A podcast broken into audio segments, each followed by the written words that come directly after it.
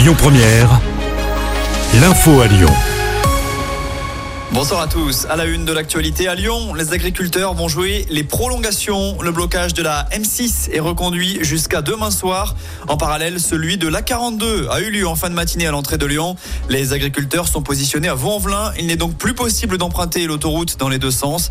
Là aussi, les militants comptent rester au moins 24 heures, sauf grosse annonce du gouvernement concernant leurs revendications. Gabriel Attal fera d'ailleurs des propositions demain. En revanche, les choses s'améliorent à la frontière Loire-Rhône. La 47 est en train d'être débloqué à hauteur de Givors. Les tracteurs ont en tout cas quitté l'autoroute, mais il reste à nettoyer la chaussée. La réouverture de la 47 à la circulation est donc espérée d'ici ce soir.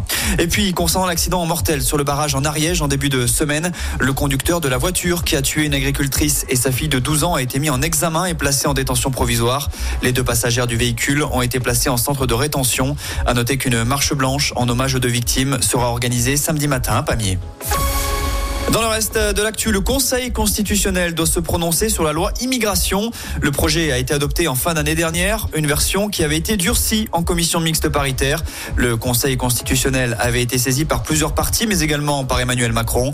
Parmi les mesures qui pourraient être jugées non conformes à la Constitution, on retrouve la caution exigée pour les étudiants étrangers pour venir en France. À Lyon, un rassemblement est organisé ce soir. Le rendez-vous est donné place de la Croix-Rousse après la décision du Conseil constitutionnel. Le M Lyon compte une nouvelle étudiante. Et si on vous en parle, c'est parce qu'il s'agit de Marlène Schiappa, l'ancienne secrétaire d'État chargée de l'égalité homme-femme. Après ses actions au sein du gouvernement, elle a intégré l'EM Lyon en tant qu'étudiante. Une annonce qu'elle a faite hier sur son compte LinkedIn.